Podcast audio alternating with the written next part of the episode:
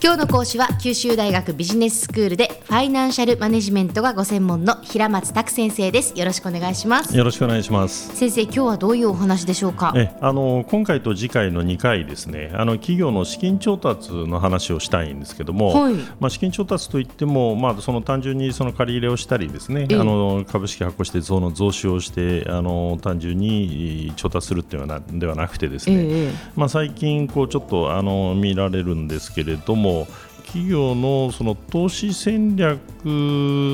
のゆえにこう可能になっている資金調達方法とかですね。あるいは資本の還元策を行うための資金調達方法とかですね、うん、まあ、そういうちょっとそのなんていうんですかね。あの資金調達行動とそれからあとその投資戦略とかあるいは資本還元戦略とかそういったもののこう組み合わせで行われる新しいあの動きみたいなことをちょっと考えてみたいと思います。はい、でまず今回はそのキャッシュコンバージョンサイクルの短期化によって、えー、内部から資金を捻出しようとする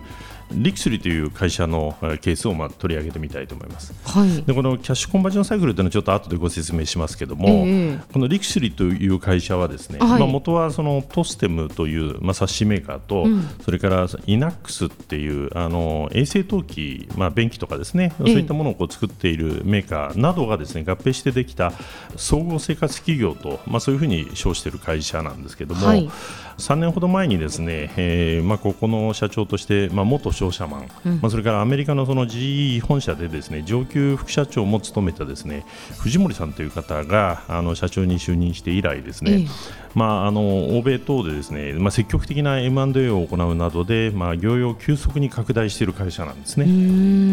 でこのリクシルなんですけども、ええ、まあ、2013年度には売上が1兆、まあ、6000億円、えー、程度だったんですね、うん、でそれを2016年度には、まあ、2兆1000億円強に、まあ、拡大しようと、まあ、3, 年3年間で30%強ですね。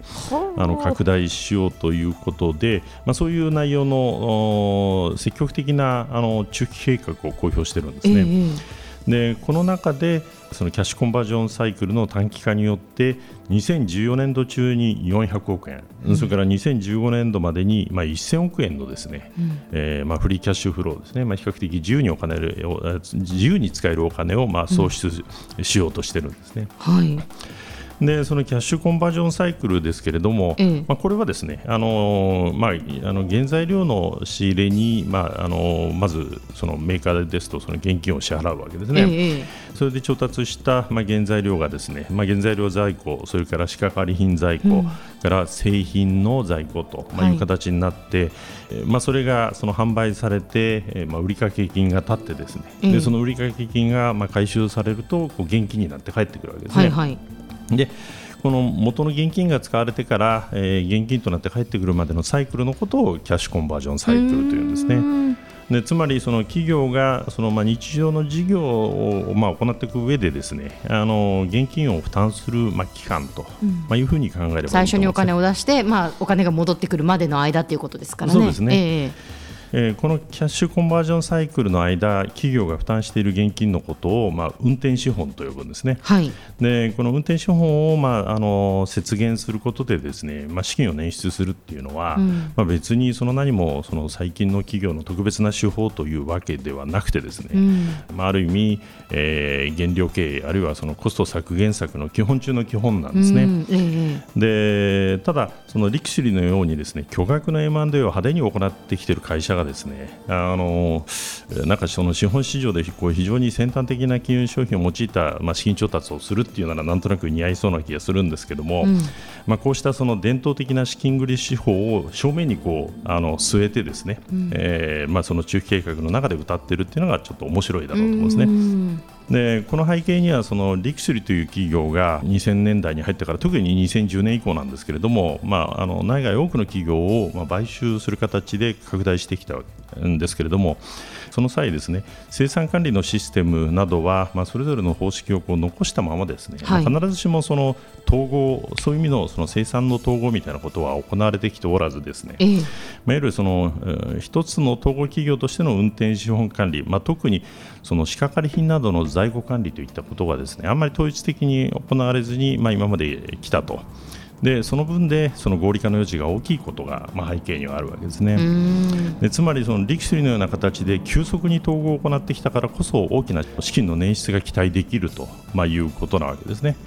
でそういう点でですねあの今までの日本企業にはあんまりこうなかった話ということじゃないかと思います。はい、でこのキャッシュコンバージョンサイクルの短期化、運転証の節減によるその資金調達の利点はですね新たな借り入れと違って直接のコストがかからないことなんですね。うんでまあ、ですからその、まあ、うまくいかなくてもですねその膨張したその債務が経営を圧迫するということがそのそれほどないという利点があるわけですね。うんまあ、あのもちろんですねその経済的には、まあ、あのこのようにしてこう捻出した資金、えーまあ、あのコストがかかってない資金で、まあ、投資を行う場合であっても、まあ、どんな投資に使ってもいいというわけじゃもちろんないわけですね。うん、でそれと同時にその運転資本を、まあ、あの節減するとかあるいはキャッシュコンバージョンサイクルを短期化するっていうことも、まあ、例えばその製品在庫を削減したりあるいはその売掛金を短期化するとですね、まあ、これはお客さんのその,、えー、その時のあのニーズに応えられないと、まあ、いう恐れも出てくるわけですし、だから仕掛かり品在庫の削減も、まあ、過剰に進めるとですねえーまあ、作業待ち時間の増加につながりかねないと、うん、まあ、あのそういう意味で無制限というわけにはいかないわけですね。えーでまあ、あのいずれにしてもその昨今の日本企業のその M&A、まあ、これが非常にこう活発になってきている中でですねで今後ともこの力士のようなその M&A という新しいその戦略的な取り組みとそれから伝統的なあの資金捻出手法と、まあ、こういうそのこれまであんまり聞かなかったような組み合わせがですね、まあ、今後増えてくることがまあ予想されるんじゃないかというふうに思います。では先生今日のまとめをお願いします。はいえーまあ、あの伝統的なその資金調達手段もですね、まあ、これはあの目的、使い道との組み合わせによっては、まあ、非常にその新しい、まあ、武器となり得ると、まあ、いうことかと思います。今日の講師は九州大学ビジネススクールでファイナンシャルマネジメントがご専門の平松卓先生でした。どうもありがとうございました。ありがとうございました